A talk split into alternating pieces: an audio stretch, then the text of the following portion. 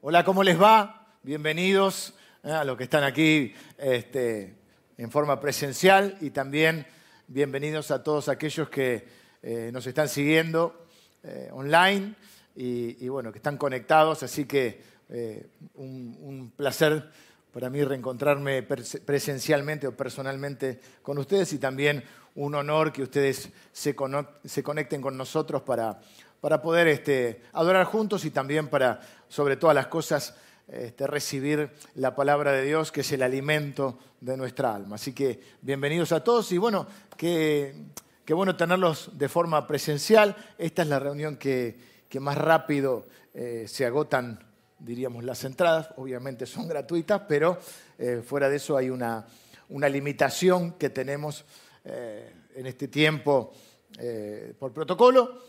Nos gustaría que pudiese haber este, más, pero también hay que ser prudente y, hacer las cosas como, como la situación amerita. Así que, pero una alegría poder tenerlos. De a poco hay algunas cosas que están, estamos en este sistema combinado de presencial, presencialidad y online y algunas cosas eh, eh, hemos ya de a poco eh, priorizado. Sobre todo hemos priorizado la parte infantil. Ayer hubo un evento en dos partes, o sea, dos eventos en realidad, también con capacidad completa para los niños.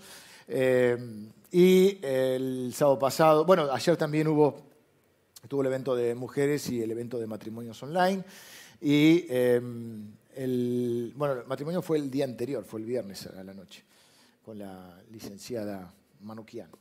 Y el sábado pasado también con lo que fue preadolescentes y, adolescentes y jóvenes, que son los que estamos evaluando y que hoy necesitan, eh, todos necesitamos conexión eh, y conexión personal, porque bueno, a veces eso es irreemplazable. Habrán notado ustedes que están aquí hoy que la palabra la podemos recibir eh, online de cualquier manera, lo que cambia mucho es la adoración. La adoración comunitaria es irreemplazable, ¿no? Y, bueno, espero que todas las personas que, mm, que nos están siguiendo online en algún momento tengan la oportunidad de venir de forma presencial. Sé que hay gente que nos sigue de todos lados. Quiero mandar un saludo a la gente especialmente porque, bueno, eh, me enviaron un saludo especial, gente que no conozco de San Martín de los Andes, así que les envío un cariño grande. Y sé que hay personas de diferentes lugares del país y aún de otros países que nos siguen eh, y, comparten con nosotros este tiempo, así que les mando un cariño grande. Sí que hay una gente en Córdoba también que nos sigue y en otros lugares.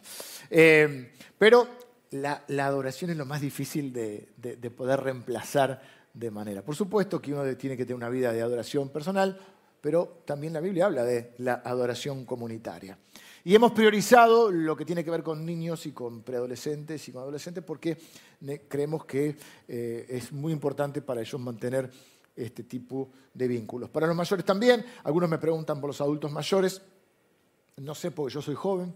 Eh, no, hemos, eh, estamos eh, planificando algunas actividades, pero estamos esperando que la mayoría pueda terminar el esquema de vacunación, que pasen 15, 20 días también, donde ya hacen efecto, porque bueno, también son las personas que tienen mayor riesgo. Bueno, vamos a mirar la palabra de Dios.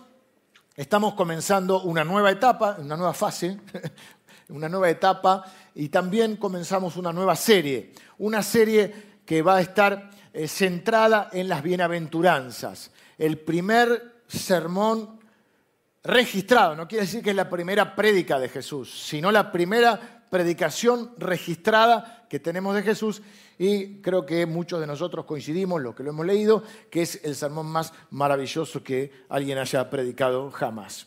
Ahora, quiero hacer esta aclaración, porque muchas veces ustedes habrán escuchado hablar del sermón del monte o del sermón de la montaña, que es este sermón. Lo cierto es que las bienaventuranzas son parte de ese sermón. El sermón es más largo. Algunos por ahí pueden pensar que yo predico un poco largo. Bueno, el sermón del monte es más largo. En realidad, las bienaventuranzas las podemos encontrar al inicio del capítulo 5 del libro de Mateo y más breve al inicio del capítulo 6 de Lucas. Pero el sermón de la montaña que predicó Jesús abarcan en Mateo capítulo 5, capítulo 6 y capítulo 7, no son solo las bienaventuranzas. Esta es la aclaración que, que, quiero hacer. Porque la serie que yo voy a hacer va a estar centrada solo en las bienaventuranzas. Vamos a estar unos dos meses en esto. Vamos a ir bienaventuranza por bienaventuranza. Hoy solamente estoy introduciendo el tema. Ahora, el Sermón del Monte es más extenso. En el Sermón del Monte, por ejemplo, va a hablar mucho acerca de las relaciones entre nosotros. Ahí es donde Jesús hace la famosa enseñanza de poner la otra mejilla, de hacer la otra milla, el perdón y el amor hacia los enemigos. Va a hablar de un montón de temas, de las preocupaciones de la vida. Ahora, eso es el sermón completo de la montaña. Digamos que las bienaventuranzas son de alguna manera la introducción del sermón. En todo sermón generalmente uno tiene una introducción, tiene algunos puntos que quiere tocar y una conclusión, básicamente. Las bienaventuranzas son la introducción, así que imagínense, miren qué mensaje impresionante. ¿Y cómo comienza? Él en la introducción plantea lo que muchas veces uno hace, plantea, como buen predicador, que era Jesús, el mejor, plantea de qué va a hablar, cuál es la tesis de su mensaje, cuál es el punto el que quiere desarrollar. ¿Y cuál es ese punto? La felicidad. Ah, ah, ah, ah. La felicidad. Comienza hablando de esto. Y las bienaventuranzas, de acuerdo a cómo uno las divida, algunos en ocho, las clasifican en ocho o nueve, justamente nueve veces va a usar la palabra Jesús bienaventurados en la introducción. Nueve veces.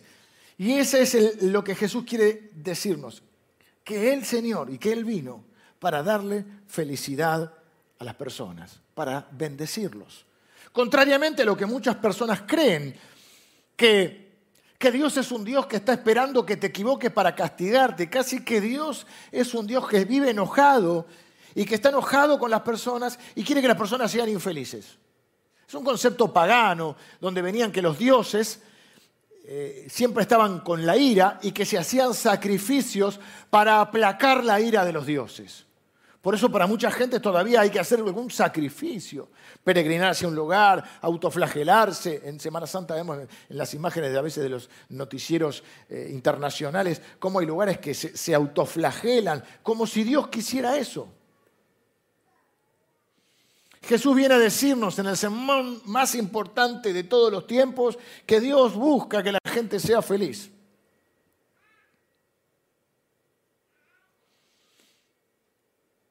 Vamos a leerlo. Miren, yo nunca prediqué, he predicado alguna bienaventuranza eh, de forma individual. Nunca hice una serie sobre las bienaventuranzas. Mi señora, que siempre es muy atenta a mis predicaciones, Lili, me dice, ¿nunca predicaste las bienaventuranzas? No, prediqué los diez mandamientos. Así que lo que quiero hacer con las bienaventuranzas también es que las leamos cada domingo. Luego ustedes ya van a saber cuál toca y que la lean previamente, porque la idea es que las podamos memorizar. La Biblia dice, cerca tiene que estar la palabra, ¿eh? en tu mente, en tu boca y en tu corazón.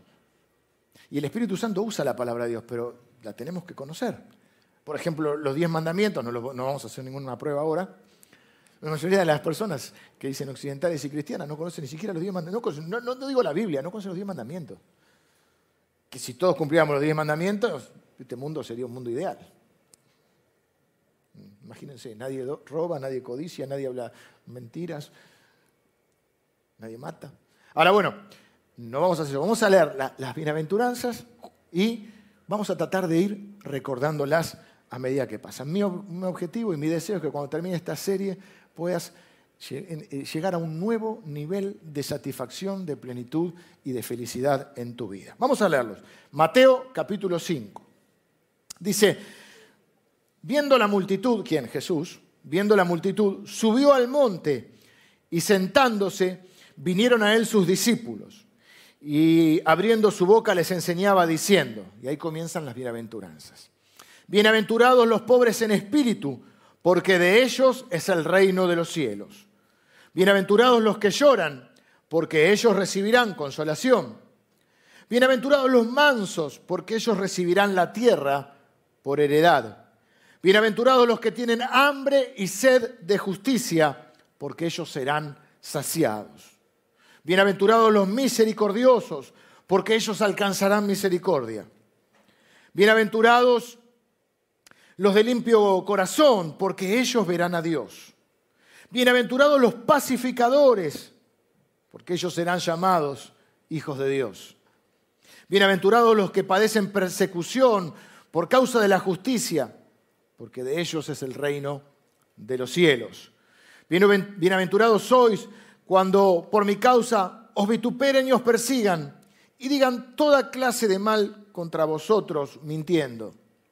Gozaos y alegraos, porque vuestro galardón es grande en los cielos, porque así persiguieron a los profetas que fueron antes de nosotros. Hoy solo voy a introducir el tema, pero noten que nueve veces usa la palabra bienaventurado. Eh, les decía que aquí el Señor Jesús está presentando la tesis de todo el Sermón del Monte, donde Él comienza diciéndonos o queriendo que nosotros conozcamos la verdadera, la real felicidad, la recompensa divina, la bienaventuranza. Él va a hablar luego de cómo se vuelve posible esto en nuestras vidas, a través de un estilo de vida, de actitudes. Al fin y al cabo, eso son las bienaventuranzas, actitudes internas, actitudes del corazón, que permiten o que producen esa felicidad. Y este es el tema recurrente a lo largo de los capítulos 5, 6 y 7. Un estilo de vida que trae a nuestra vida el reino de los cielos y con él la felicidad. Creo que este sermón para mí es obviamente el más genial predicado por el Señor del cual tenemos registro. Bienaventuranzas o bienaventurados. Hemos puesto la palabra aquí, bienaventurado.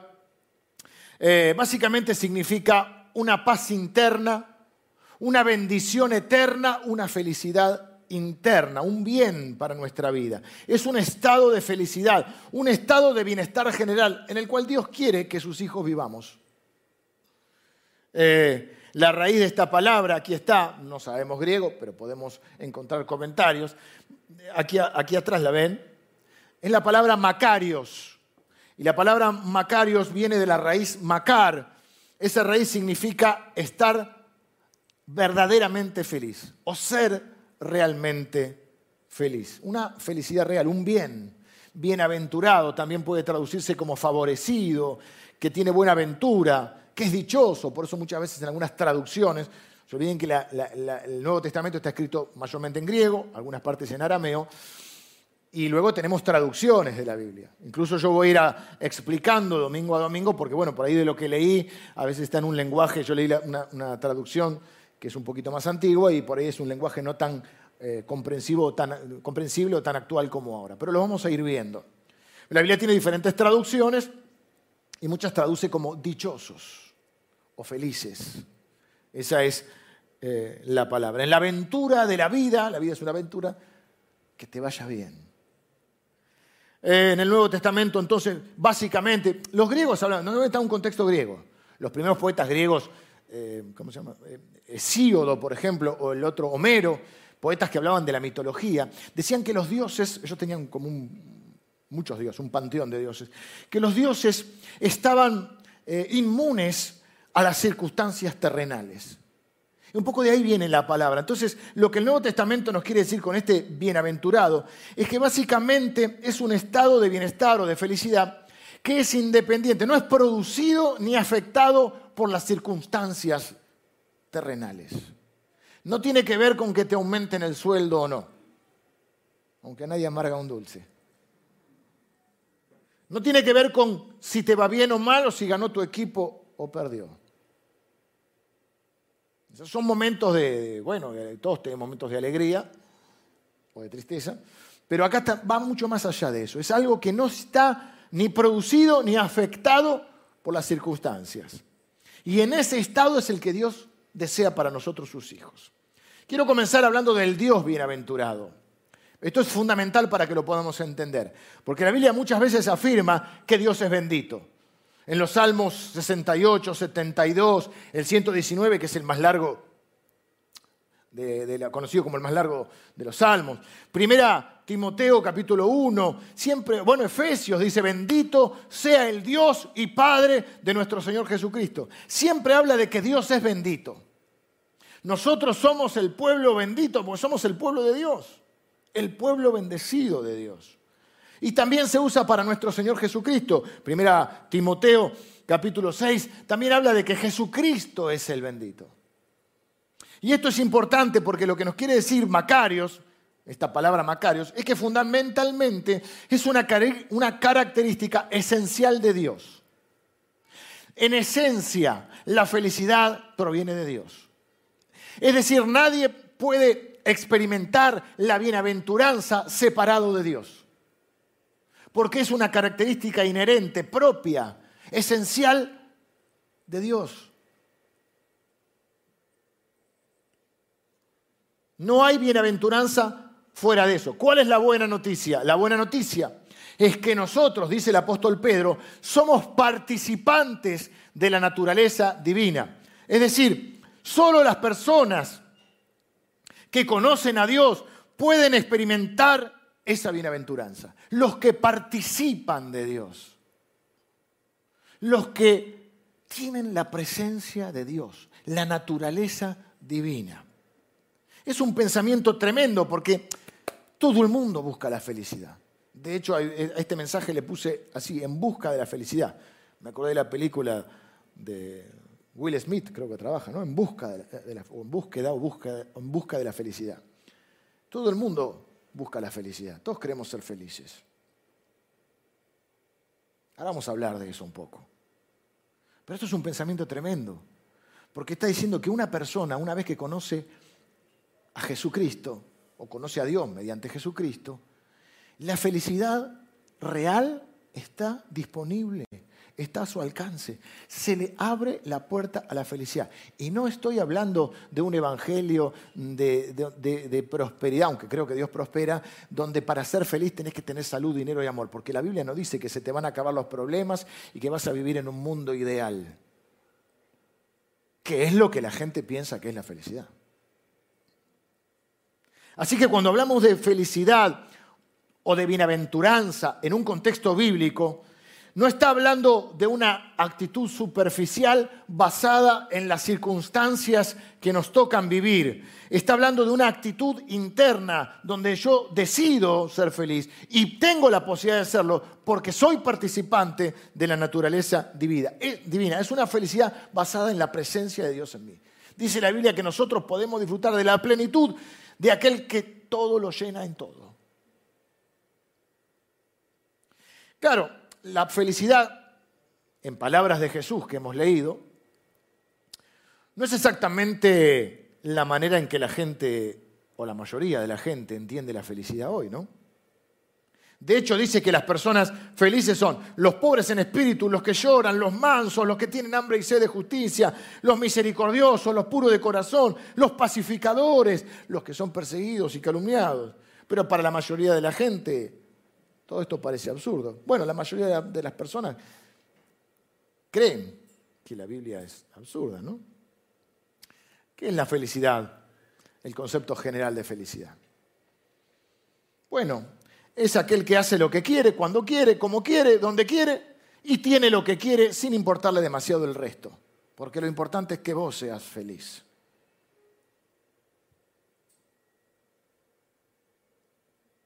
Con dinero o sin dinero. Hago siempre lo que quiero. Y un poco ese es, un poco no, ese es el pecado original.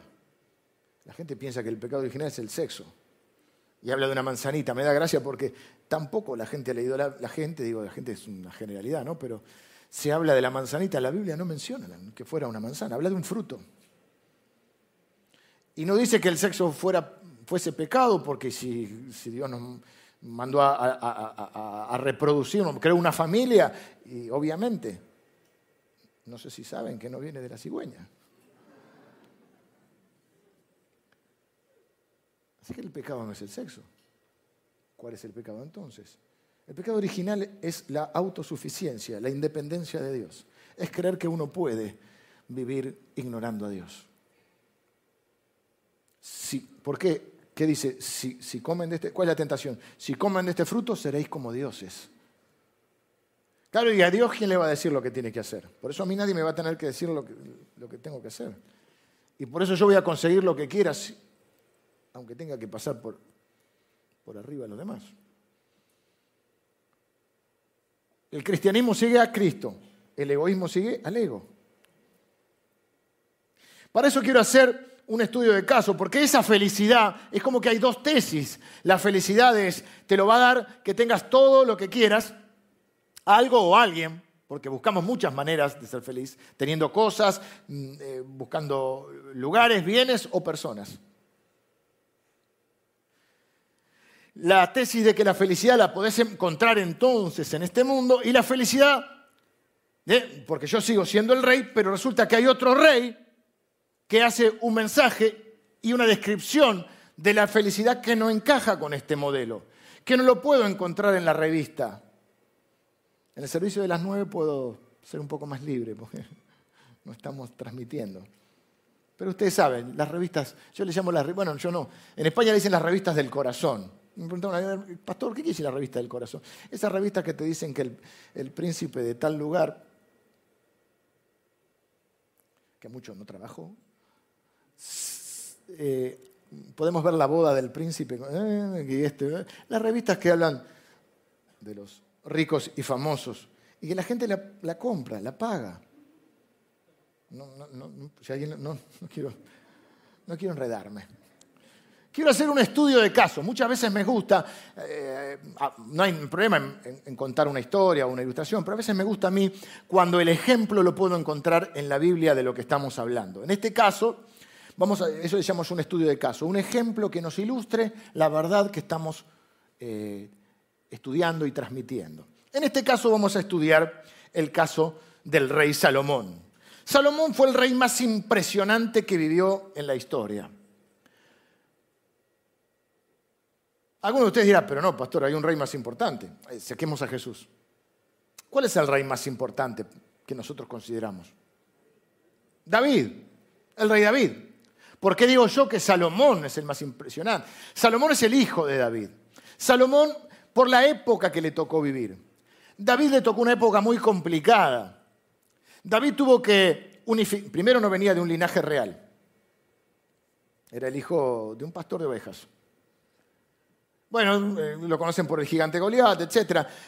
David primero fue rey de Judá, luego de Israel, o sea, tuvo que unir dos reinos, tuvo que pelear con muchos enemigos, era un hombre de guerra, un hombre que tuvo que trabajar mucho para construir de alguna manera, ese, usado por Dios, lógicamente, para construir ese reino. El hijo heredó el reino, como aquel que hereda la empresa. No está mal, pero es otra circunstancia.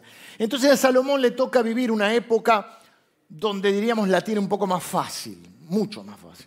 Época de paz, época de esplendor de, de Israel, ya unificado Judá e Israel 30 años reinó el Padre, estableció el reino, un reino próspero. Hoy diríamos, bueno, aquel que tiene una empresa próspera. Y Salomón hereda un tiempo de paz, un tiempo de abundancia, de prosperidad. Y cuando no tenés mucho que hacer, te pones a preguntar si sos feliz.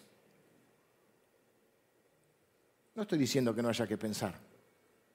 Pero ya decía el dicho, el ocio ¿Lo conocen o no? El ocio. Con los barbijos no lo veo. O no los escucho, mejor dicho. Es el padre, no amigo, el padre de todos los vicios. Y la ocia es la madre, decía uno, un, comediante. Claro, cuando vos tenés que trabajar, estudiar, pelear contra Goliat, los filisteos, la guerra, construir el reino, y no te parás mucho a veces yo soy feliz. Pero cuando tenés todo, no digo que esté mal pensado. Digo cuidado, porque a veces nos ensimismamos. Y este va a ser el tema. Este rey, si alguien debió, debió haber sido feliz en esta tierra, era Salomón. Compre la revista que quiera Salomón, le pasa el trapo a cualquiera. En la evaluación, en la valoración de este mundo, él lo tenía todo debía haber sido infinitamente feliz.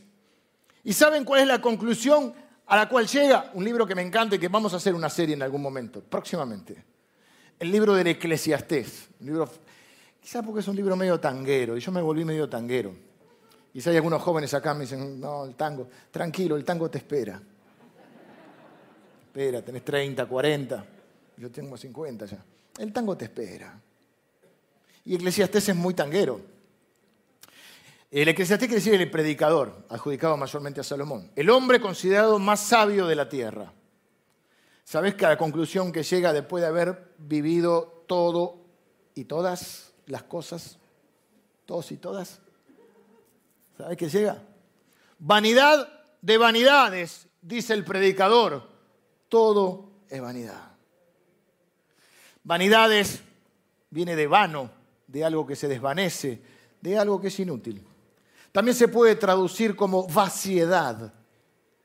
Dice, hice todo, probé todo lo que se me ocurrió en la vida y tengo el alma vacía. Chanfle. ¿Y vos qué pensabas? Que si tenías lo del príncipe te iba a hacer feliz. Porque esa es la trampa. Lo que se llama la carrera de la rata. Ahora vamos a ver un poquito de eso.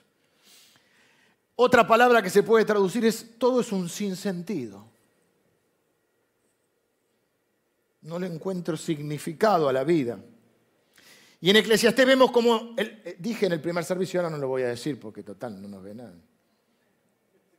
El sabio, podríamos decir el sabio más tonto de la tierra, no lo estoy subestimando, pero cayó en la trampa que caen la mayoría de los seres humanos. Eh, ¿A qué conclusión llega? Ahora vamos a ver la hoja de cálculo. No sé si ustedes estudiaron alguna vez matemática. ¿Cómo, están para las matemáticas?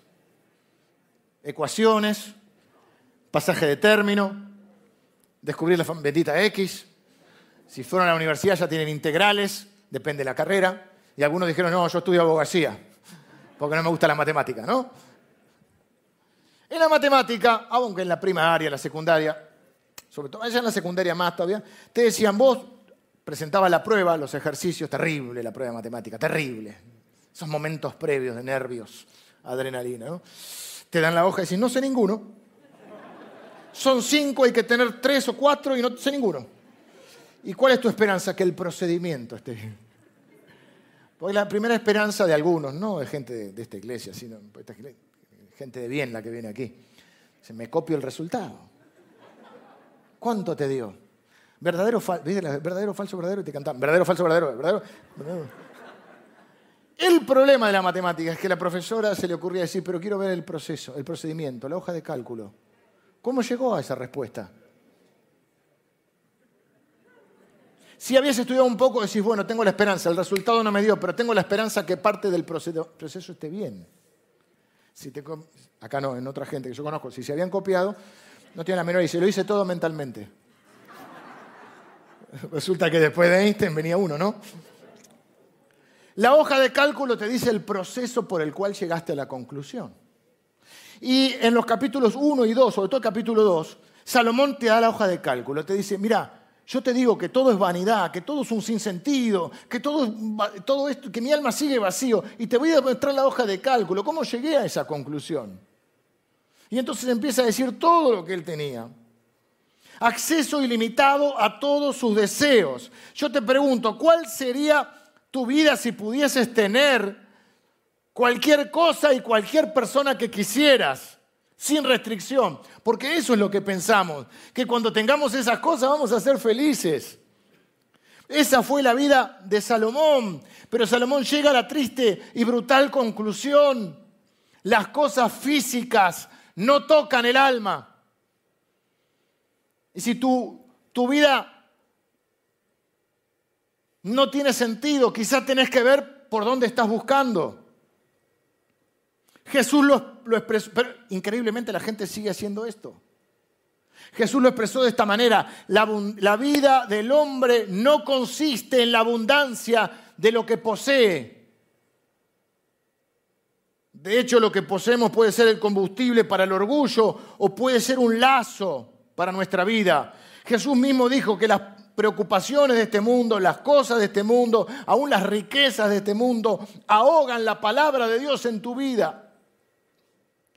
Dice que son como los espinos y le van a hacer a tu alma lo que los espinos le hacen a tu ropa.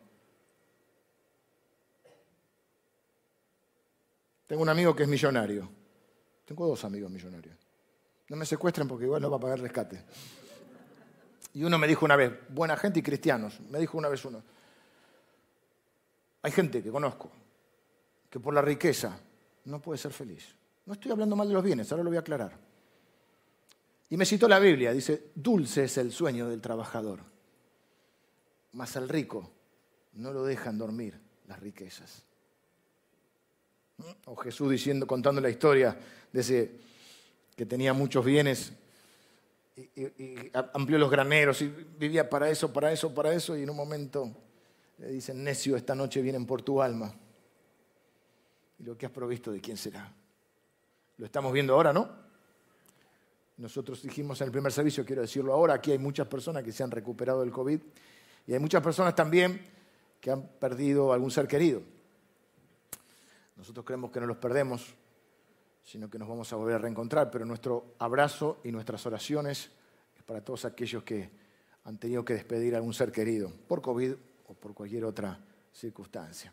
También nuestras oraciones por aquellas personas que están atravesando esta enfermedad. Eh, Escuchen lo que Jesús está diciendo en este maravilloso, incomparable sermón, en estas bienaventuranzas. Simplemente esto. Nunca vas a encontrar la felicidad en las cosas de este mundo. Nunca vas a encontrar la felicidad en algo o en alguien en este mundo. Nunca. El ángel dijo, no pueden buscar entre los muertos al que vive. No pueden buscar la felicidad en este mundo. Jesús dijo que Juan el Bautista fue el hombre, o había sido el hombre más grande de la historia hasta ese momento. Y luego dijo, pero hay uno mayor que él. ¿Saben quién es? El más pequeño en el reino de los cielos. El pobre de espíritu, el que llora, el manso, el pacificador, el que tiene un vacío en su interior, tiene hambre y sed de justicia. El misericordioso, el, puro de corazón, el pacificador, el perseguido. Ven, es un tipo diferente de reino. Es un reino espiritual, es un reino interior. Y ese es el punto del Sermón del Monte. No busques afuera lo que tenés que buscar adentro.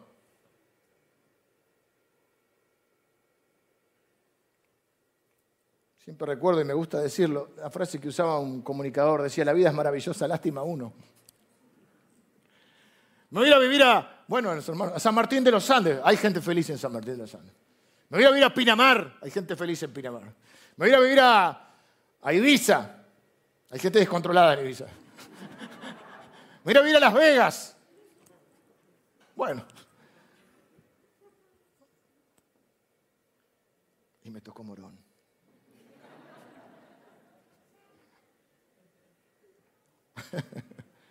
La carrera de la rata, ¿saben cuál es? Que siempre estamos buscando algo que nos haga feliz felices. Cuando, cuando me libere de mis padres voy a ser feliz. Porque todos me, controlan la vida y yo soy grande. Y si vos sos grande, si querés que te traten como grande, tenés que ir como grande. Entonces tienes que pagar el alquiler y tener tu casa y poner tus propias reglas. ¿Mm? Si vas a vivir la libertad, tenés que asumir los costos de la libertad.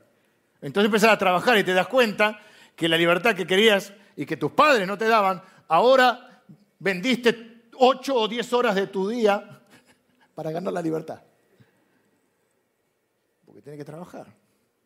No, no, cuando termine la escuela va a ser feliz porque es la profesora de matemática.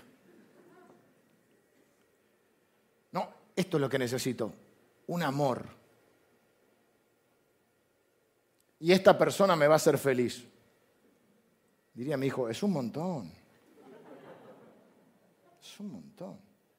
Porque eso es la idolatría. El pastor Javi me pasó un artículo sobre la idolatría.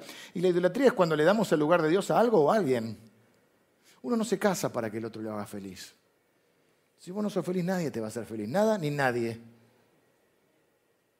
Para compartir la felicidad. No hay, no existe la persona ideal. Bueno, hay una sola, pero está ocupada, chicos. Lili. Hay que sumar un poroto. Pregúntenle a ella si, está tan feliz. Cuando, no, no, el tema es la carrera. Cuando me reciba voy a ser feliz. Entonces empezás a contar como el preso las materias. Generalmente las carreras tienen 40 materias en la universidad, pum, pum, pum, vas tachando. Te recibí, te tiran huevo, harina, soy feliz. ¿Cómo? ¿Y ahora? No, cuando me case voy a ser feliz. Te casás, eh, la boda. El tiempo cuando me separe. Voy a No, primero cuando tenga hijos. Porque el problema es que necesito que me completen los hijos. Qué carga para los hijos, un montón. Después cuando tenés hijos, pero antes éramos felices siendo chicos, ahora está enfermo, estoy preocupado, nunca sufrí tanto cuando tengo un hijo chiquito. Al final estaba mejor antes. Entonces después cuando me separe voy a ser feliz. Cuando compre la casa voy a ser feliz. Te abrazas a las paredes. Cuando compre el auto o la camioneta que viene con el, yo ni sé, quería decir herba que ya quedó viejo, la ilustración. Y estás comprando y sos feliz hasta que sale a los seis meses el restyling, con los focos nuevos, ya no sos feliz. Como dice mi amigo, el hombre siempre quiere un caballo, bueno, ahora quiere el, gaucho quiere el caballo, el caballo, el hombre quiere el auto. Pues la mujer dice, ¿por qué tanta historia? Vivimos mirando autos, camionetas, y porque es el, el caballo del gaucho. Y así. Cuando mis hijos se casen voy a ser feliz. Bien, después dice, no, el nido vacío, la crisis. Pero, che.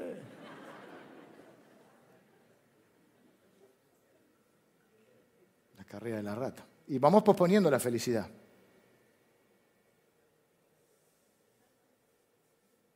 La Biblia nos dice que la Biblia aparte de Dios carece de sentido. Nada aparte de Dios es satisfactorio y la vida es corta y no tenemos mucho tiempo más que perder.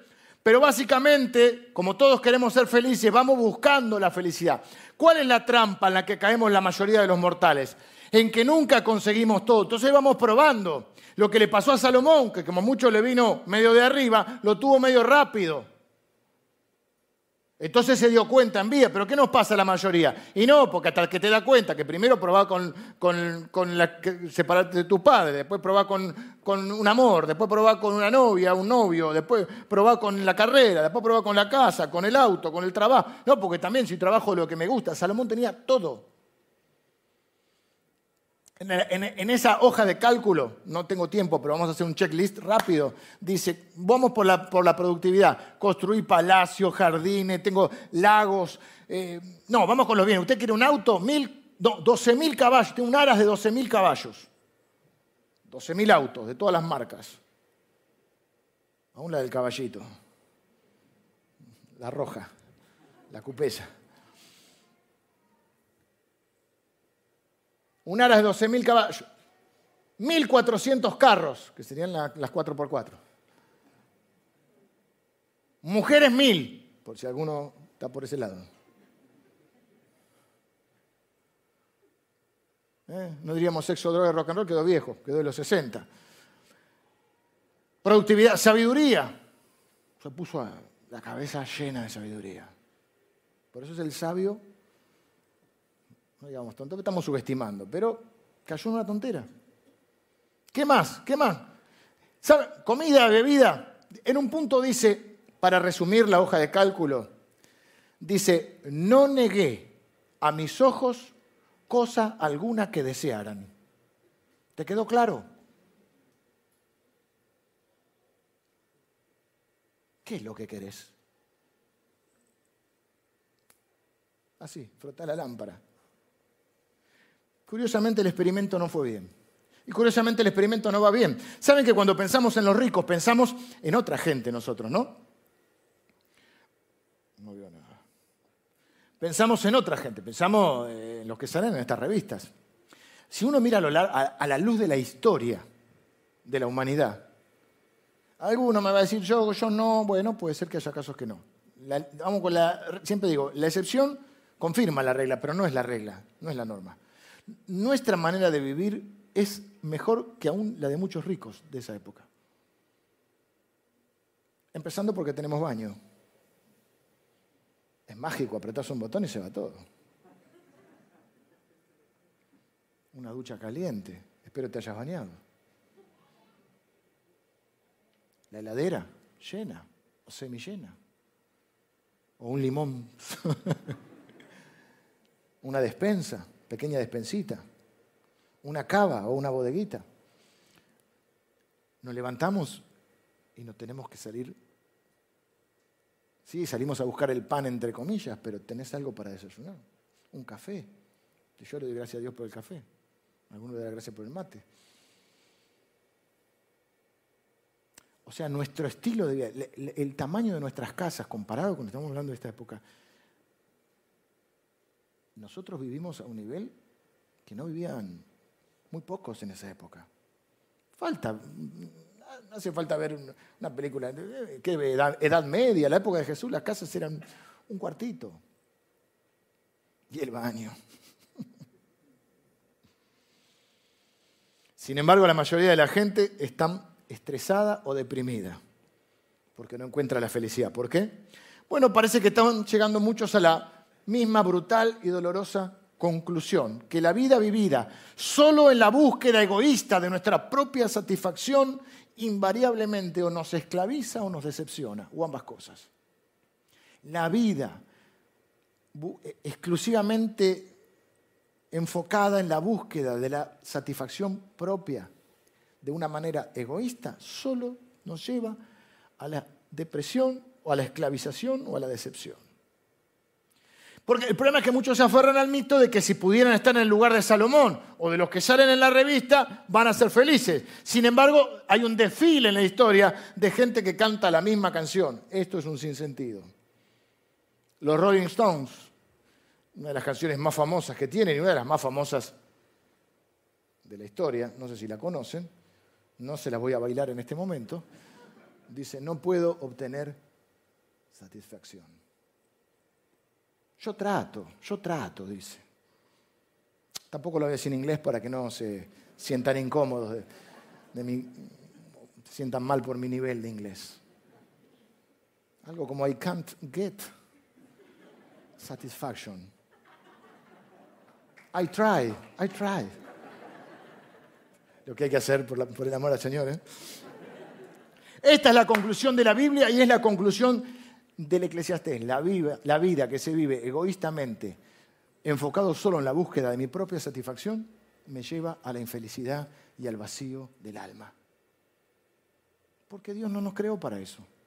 ¿Qué dijo el Señor Jesús? Más bienaventurado es dar que recibir.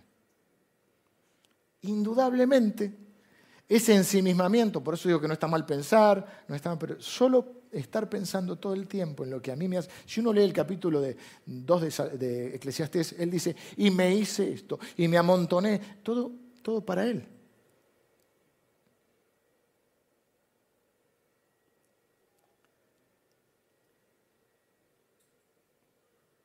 le damos el lugar de Dios a algo o a alguien, esta persona me va a hacer feliz. Es un montón. Pobre persona. Este hijo me va a hacer feliz. Estás cargando con. Este auto, esta carrera. Está mal decir cosas. ¿Qué me volví ahora? ¿Cómo se dice? Soy un eseño. Soy un estoico. No, no, ahora lo vamos a ver con eso ya terminamos. Pero pasamos, quiero decir esto, miren, présteme atención acá, pasamos gran parte de nuestra vida preocupado de que las cosas que odiamos o de las cosas que no nos gustan destruyan nuestra vida. Y nos cuidamos de esas cosas. Yo quiero decirte algo, advertirte de algo. Cuidado, porque es probable que las cosas que destruyan tu vida no son las que no te gustan, sino las que te gustan. Claro, porque las que no nos gustan, ¿qué hacemos? Huimos, las evitamos. Pero las cosas que nos gustan demasiado, ¿qué hacemos? Nos entregamos. Y pueden terminar por esclavizarte, porque son tu Dios. Por ejemplo, el dinero. Jesús nos enseñó que el, dinero es una gran herramienta, pero es un muy mal Dios. Y dice, no se puede servir a dos señores. O sos esclavo de Jesucristo o sos esclavo del dinero. O súbdito, o, siervo, la palabra que quieras. Quizás es más probable que te destruya aquello que voluntariamente te entregas, buscando una satisfacción.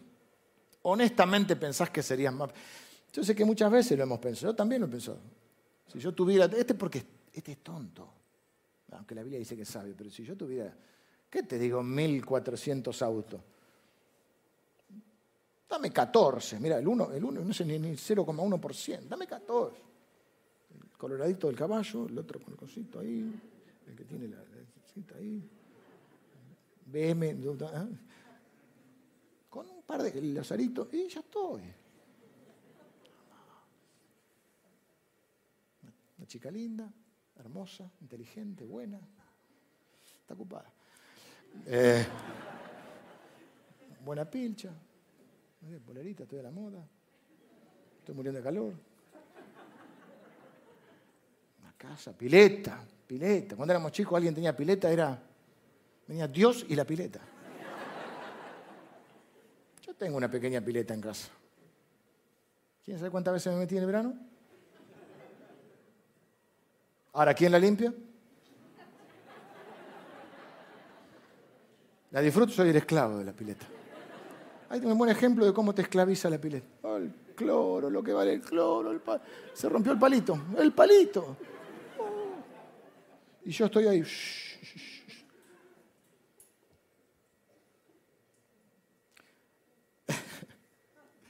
Dios es el ser más bendito y más alegre porque eres el dador más grande del universo.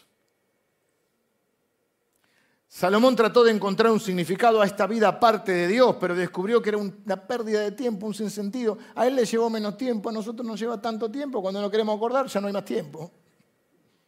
Y llegamos como el poema de Borges, he cometido el peor de los pecados que un hombre puede cometer en la vida. No he sido feliz. Esto solo sirve para demostrar que se puede y podés tener la heladera llena, podés tener una casa llena, un vestidor lleno, porque ahora es vestidor, no armario, no alcanza con el armario, el ropero, ahora es un vestidor, el vestidor lleno, una cuenta bancaria llena, amén, dice alguno, una bodega llena, una vida social llena, la mente llena, la, el currículum completo, el dormitorio completo. Y sin embargo, tener el alma vacía. Esta es la fórmula. Todos menos Dios es igual a nada. T menos D igual N. ¿Salió o no? no? Todo menos Dios es igual a nada. Nada más Dios es igual a todo. En Cristo, dice la Biblia, estamos completos y cabales sin que nos falte cosa alguna. La felicidad, aprendió Salomón por, las malas, pero usted lo puede aprender por las buenas, aunque algún dolor ya, ya vamos llevando, que la felicidad es un don de gracia que Dios nos da, viene de Dios y es por ser, no por tener. Mirá con qué amor nos ha amado el Padre para que seamos llamados hijos de Dios. Quiero hacer una distinción para terminar, no sé cómo estoy con la hora, estoy ya pasadito. Quiero hacer entre deseo y descontento. Pastor, está mal decir estas cosas. ¿Qué hago ahora con el auto? ¿Lo devuelvo? No, no, siempre lo puedes donar a los niños pobres de Ituzaingó. ¿Cuál es la diferencia entre el deseo y el descontento? El deseo no es malo, el deseo es el motor de muchas cosas. Desear el amor no está mal, el dinero suficiente y un poquito más, para un caprichín, para, para vos, para tu familia, para compartirlo. Estar sano, vivir una vida fructífera, estudiar, trabajar, eh, producir cosas producir conocimiento, producir cosas, no sé, lo, que sean tus, tus propósitos. Eso no está mal. El problema es el descontento, es el deseo. El descontento es cuando dice, yo no voy a ser feliz hasta que no tenga esto, hasta que no alcance esto, hasta que no logre esto, obtenga esto. Entonces, bueno, vamos buscando en la geografía, en las personas, en las cosas, en los logros. Por eso Pablo dice, gran ganancia, ganancia, es la piedad acompañada de contentamiento. La piedad son, eh, como, es como una vida espiritual, acompañada de contentamiento. Si tenemos el deseo y la alegría, está bien. Es como el camino, ¿viste la famosa frase, disfrutar el camino? Es una decisión que uno dice, yo voy a ser feliz hoy. No dependo de que me haga feliz una persona, no me dependo de que me haga feliz una cosa o no me dependo de ser feliz porque estoy en un lugar. Dios está conmigo, su presencia está conmigo, su soy un bendito de Dios y hoy me voy a levantar y voy a ir por esos deseos que Dios ha puesto en mí, los que ha puesto Dios, asegúrate que sean de Dios. Y lo que logre va a ser para compartir.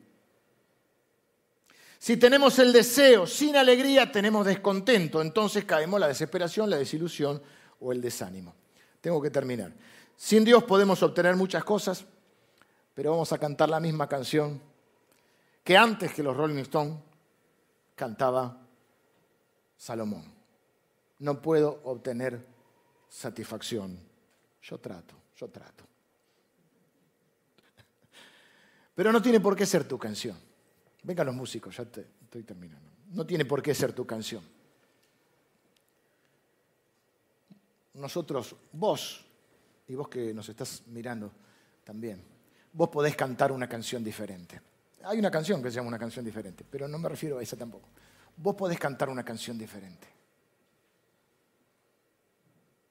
Dice la Biblia que todas las cosas que necesitamos para la vida y para la piedad nos han sido dadas por su divino poder. Jesús dijo, todos los que estén sedientos vengan a mí, porque el que tome o beba del agua que yo le daré, no tendrá sed jamás. Pero a veces hasta los cristianos caemos en esto. Y estamos bajo una carrera loca. Yo a veces miro a alguna persona y quizá otro me mira a mí. Y nunca es suficiente. Nunca. Si tu Dios es el dinero, nunca va a ser suficiente. Si no, explícame por qué. Hay gente que podría vivir cinco vidas con la plata que tiene. No la puede gastar en su vida aunque quisiera. Una vez otro amigo millonario, que hace tiempo que no lo veo, no era cristiano él, él me dijo, llega un momento, llega un punto,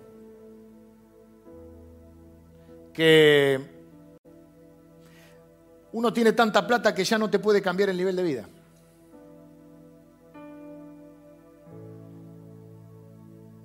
Venía de familia de plata también, ¿no? Yo tengo tanta plata que ya no puedo cambiarme el nivel de vida. ¿Qué otro auto voy a tener si ya tengo el auto que quiero? Tenía más de uno. Dice que lo que cambia entre los adultos y los niños es el precio de los juguetes. No puedo tener más. ¿Y sabes qué me dijo? Y no es un cliché, porque me lo dijo. Y porque yo sé que tenía mucho dinero. Lo conozco todavía. Yo ya no sé quién me quiere a mí. O quién se acerca por el dinero. Repito, no es malo el dinero. Es una hermosa herramienta. Con esa vas a hacer el bien y vas a cumplir los propósitos que Dios tenga para tu vida. Las cosas se hacen con dinero. No es malo tener un amor, no es malo tener una familia, no es malo tener hijos, no es malo tener una carrera, no es malo estudiar, no es malo trabajar, no es malo comprarse una casa, no es malo tener un buen auto. Lo malo es cuando pensás que tu felicidad depende de eso. o cuando tu estado de ánimo está en eso. vos podés cantar una canción diferente. Busques afuera lo que tenés que buscar adentro. Si es que Dios está en tu ser. Porque yo quiero aclarar esto. Este mensaje dice que Jesús subió al monte, se sentó y le habló. Noten que dice, le habló a sus discípulos. Para, para, para. ¿Y los demás? No, no, había una multitud que lo escuchaba. O sea que hay como tres públicos.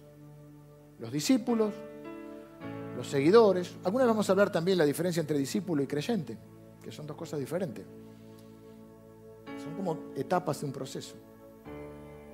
Se puede ser creyente y no discípulo. El discípulo es un seguidor. Pero él habló a sus discípulos, lo escuchó la multitud, lo escuchamos hoy nosotros. Pero el mensaje está dirigido a los discípulos. Claro, porque solo los que tienen la naturaleza divina, solo los que tienen a, Cristo en su corazón, son los que pueden ser bienaventurados. Son los únicos que pueden tener esta felicidad real. Que no proviene ni de las cosas ni de las circunstancias. Proviene de Dios, porque es la esencia de Dios. Porque Dios te creó para eso. Y hay, una pieza ahí en el rompecabezas de tu corazón que solo la puede llenar Él.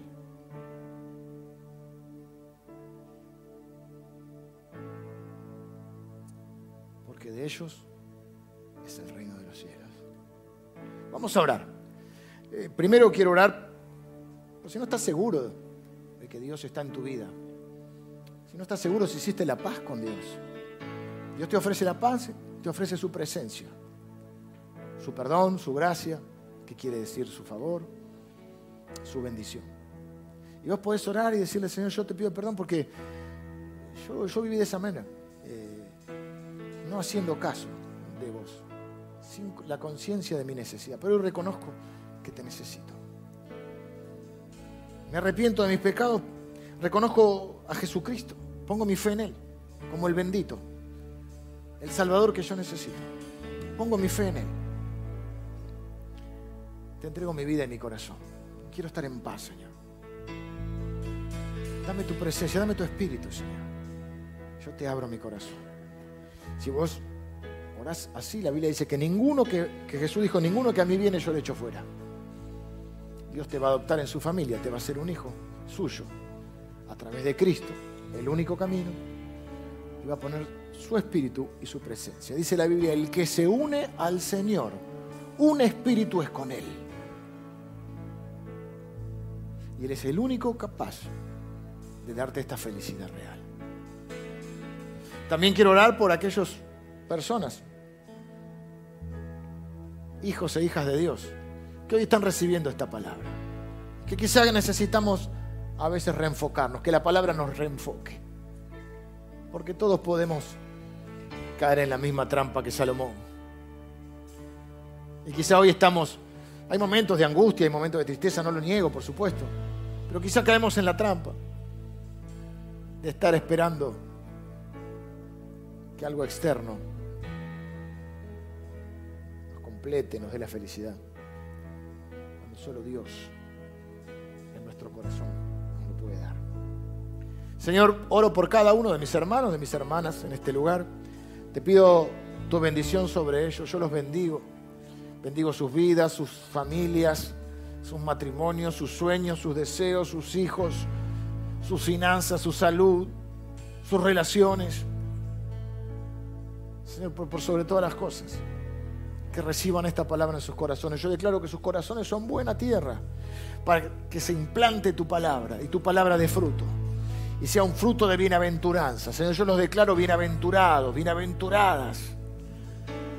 Declaro que de tus hijos es el reino de los cielos. Y con Él la felicidad. Y con Él la bendición. Y con Él la paz. Y con Él la vida eterna. Señor, bendigo a mis hermanos y a mis hermanas que, están, que dicen, hoy yo recibo esta palabra.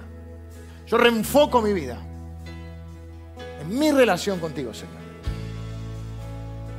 Y, en tu reino, Señor. Y todas las demás cosas vendrán por añadidura.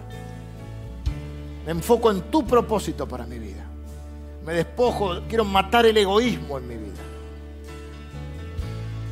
Para vivir para ti, Señor. Bendigo a cada persona que ora así. Declaro que va a encontrar la verdadera felicidad. En el nombre de Jesús. Amén. El Señor te bendiga y te guarde.